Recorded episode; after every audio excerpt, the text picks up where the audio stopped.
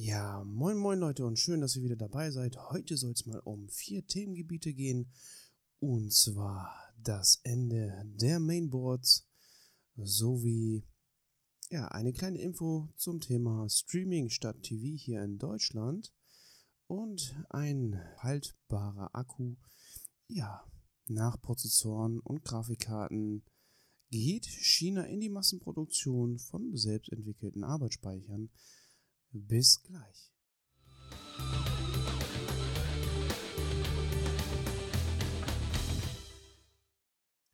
Ja, Leute, schön, dass ihr wieder dabei seid. Heute, wie ihr gehört habt, geht es ein bisschen mehr um Hardware. Und jetzt haben zwei Forscher in Kalifornien, Los Angeles, darauf gepicht, dass es wohl mehr oder weniger bald nicht mehr die gewohnten Mainboards gibt, die wir so kennen. Und zwar soll es da mehr in Richtung Siliziumgewebe gehen, weil heute werden diese ganzen Mainboards ja, sage ich mal, mehr oder weniger geprintet mit diesen äh, Kupferverbindungen und ähm, ja, mit dem Siliziumgewebe im englischen Silicon Interconnected Fabric SIFE verbunden werden und das soll wohl in geraumer Zukunft ja, schnellere Verarbeitung bringen, aber der nächste Fortschritt ist auch, dass diese Verarbeitung auf ähm, kleineren Leiterplatten fungieren kann. Und somit heißt es auch, dass eventuell, oder was heißt eventuell, definitiv ähm, Laptops mit höheren Leistungen ausgestattet werden können. Ich zitiere mal einen Text und zwar Unsere Untersuchungen haben gezeigt, dass die Leiterplatten durch dasselbe Material ersetzt werden könnte, aus dem die daran befestigten Chips bestehen, nämlich Silizium. Ein solcher Schritt würde zu kleineren, leichteren Systemen für Wearables und anderen Geräten mit eingeschränkten Abmessungen und zu unglaublichen performanten Höchstleistungscomputern führen, die die Rechenleistung von Dutzenden Servern auf einen Teller großen Siliziumwafer bringen würden. Also Leute, das klingt doch schon echt sehr vielversprechend. Ja, laut diesen Forschern ist es durch diese äh, oder durch diese Technik, Technik äh, möglich, komplexe und schwere zu fertigen SOCs, also System on a Chip, ähm, die momentan ja sehr verbreitet sind auf Smartphones oder Supercomputern, die beinahe alles antrieben, durch so einen effizienten Chiplet-Design ersetzt werden können. Und ähm, der Vorteil durch solche herstellbaren Chips ist einfach, dass diese Verbindungen sehr dicht aneinander gepackt werden können und somit äh, weniger überschüssiges Material ja, verwendet werden. Ja, und die Vorstellung von diesen Forschern ist einfach, dass wirklich quasi auf alles verzichtet wird, außer auf Silizium.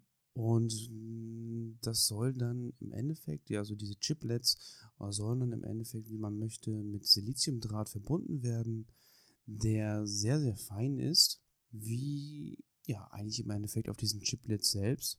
Allerdings ist diese Idee nicht ganz neu, was diese Forscher auch im Endeffekt zugeben. Denn Intel, Nvidia und andere Halbleiterhersteller bieten bereits schon so gewisse Chiplets an. Besonders AMD, komischerweise, ja, feiert derzeit mit dem Ryzen 3000 sehr, sehr große Erfolge. Man darf allerdings nicht vergessen, dass diese ebenfalls auf Packages verbaut sind und ähm, ja, weiterhin Platinen miteinander verbinden oder ja, angewiesen sind, mit verbunden zu werden. Das heißt, äh, der Ansatz, die die Forscher haben, ist demzufolge vom Konzept her sehr, sehr weit derzeitiger Forschung hinaus. Ja, im Endeffekt geht es dann hier, wenn man jetzt mal die Intel-Prozessoren äh, in Betracht zieht, geht es halt einfach darum, dass wenn man, wenn man solche Silizium-Verbindungen verwendet, dass die Verwendung natürlich durch entsprechende Prozessoren herkömmlicher CPUs äh, durch höhere Konnektivität verbessert wird und die Wärmeableitung kann auch verdoppelt werden. Das heißt natürlich, dass die Problematik momentan bei CPUs ist ja einfach, dass wir der Physik einfach nicht entgehen können und dass je mehr Power ein CPU hat, natürlich mehr Wärme erzeugt. Das kann allerdings eventuell durch solche Verbindungen ein wenig gehemmt werden. Ich meine, viele Rechner laufen heutzutage schon mehr oder weniger über Fertigwasserkühlung oder auf eigene gebaute oder erbauten Wasserkühlung.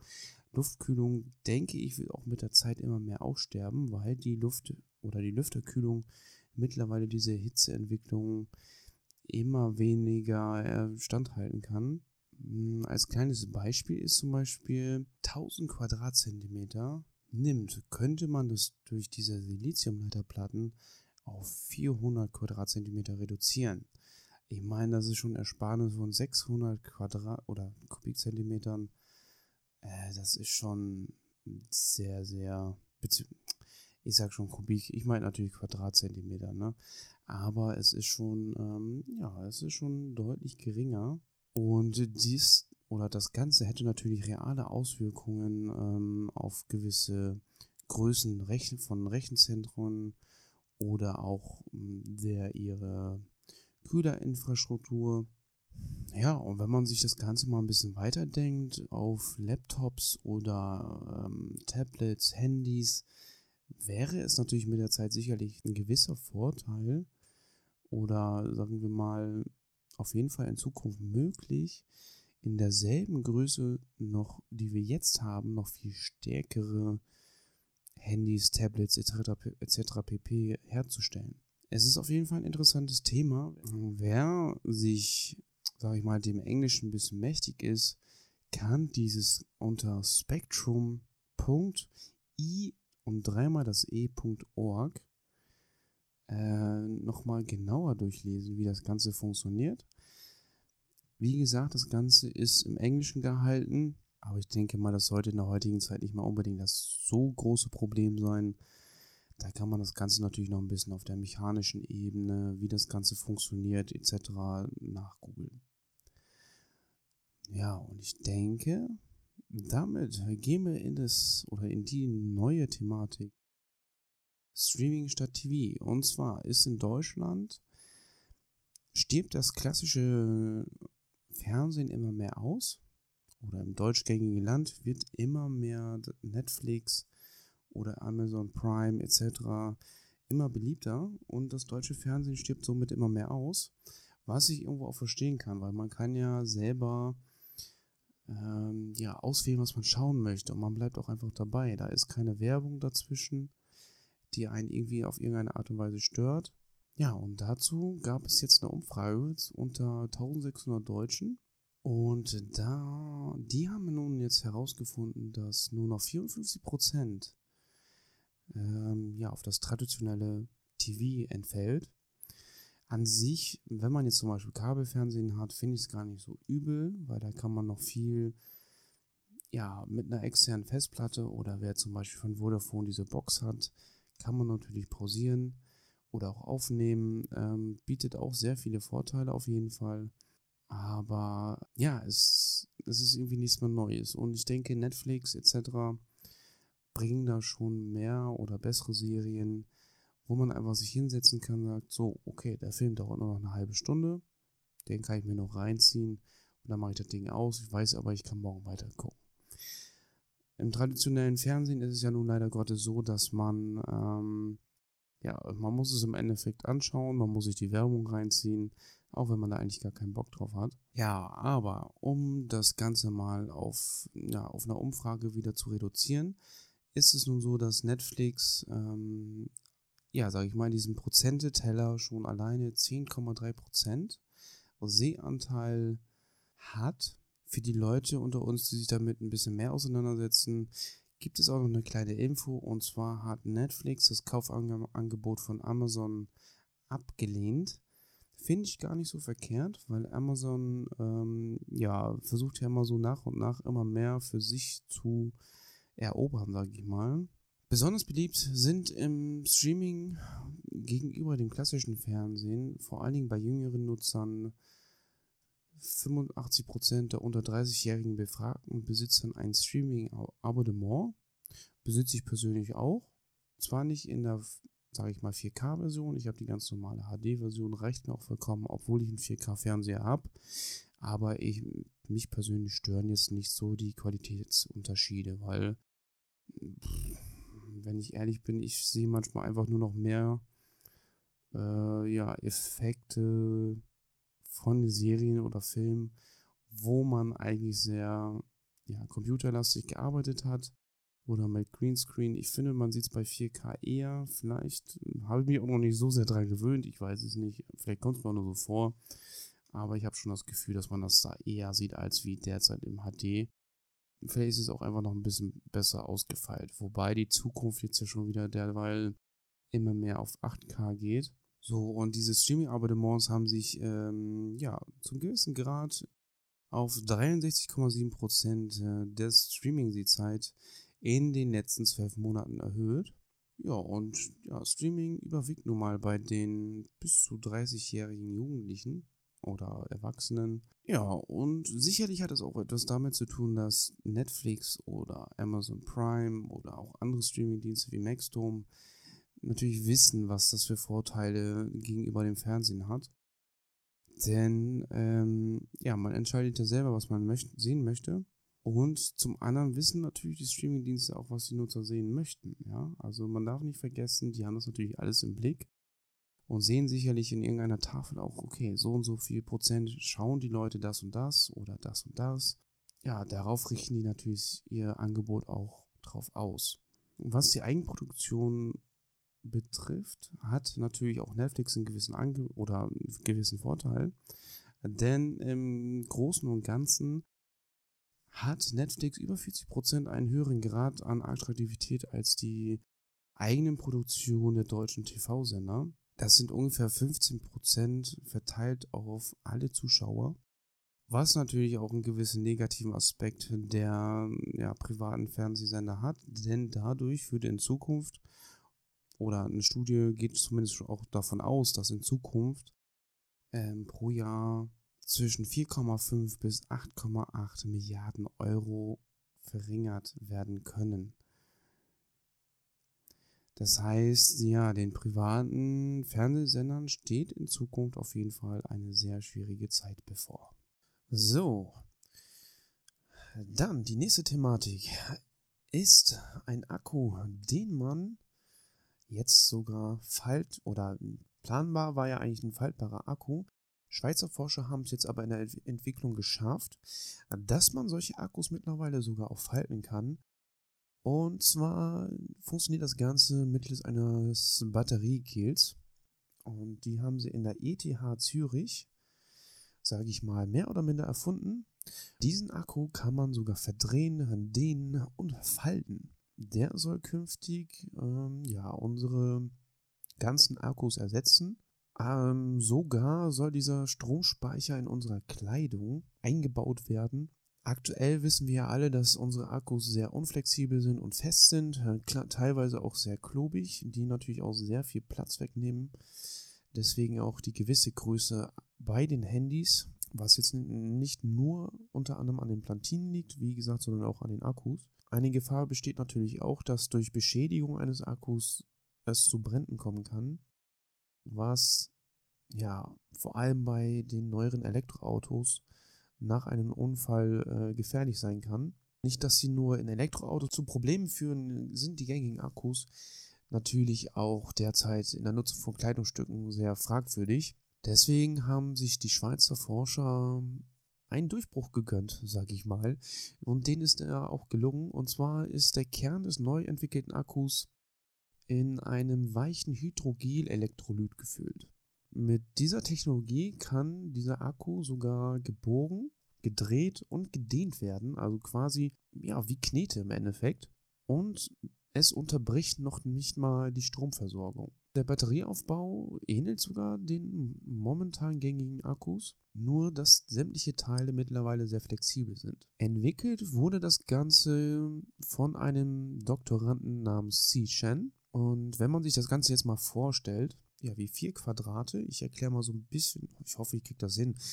Sprachlich sind das ähm, ja vier Quadrate im Endeffekt wenn man sich das jetzt mal bildlich vorstellt, und im unteren Ansatz ist der dehnbare Stromsammler. Dort in der Mitte kommt der Hydrogel-Elektrolyt. Darauf kommt ein PDMS-Rahmen. Und ganz oben drauf, wie so ein Deckel, kommt ein dehnbarer Stromsammler. Also es sieht auf jeden Fall sehr faszinierend aus. Ich bin mal gespannt, was sich damit alles so machen lässt. Ähm, natürlich ist nicht alles ganz rund gelaufen. Es gab natürlich ein paar Herausforderungen, ähm, dass die Innenseite des Kunststoffs so bearbeitet werden musste, dass die oder durch Dehnung das Ganze natürlich auch leitfähig bleibt, ist ja logisch. Die momentane Entwicklung, die wir haben, da würde dieser Stoff ja oder diese, diese Kontakte ja einfach reißen. Und aus dem Grund besteht die Außenhülle aus einer kohlenstoffartigen Kunststoff, damit die Leitfähigkeit immer gegeben ist. Äh, zusätzlich trugen diese ganzen Forscher noch eine dünne Schicht Silberflocken auf, die durch eine ja, überlappende Anordnung, natürlich durch Verdrehung und Dehnung auch in Kontakt bleiben, die Leitfähigkeit zusätzlich nochmal deutlich verbessern. Allerdings sagen sie auch ganz klar, dass eine Kommerzialisierung der Batterien noch nicht oder daran noch nicht zu denken ist. Also so weit sind sie noch nicht. Denn äh, die Beladung oder die Akkukapazität von dem Elektroden mit Material muss noch erhöht werden. Ja. Aber die Weiterentwicklung hat schon bereits begonnen.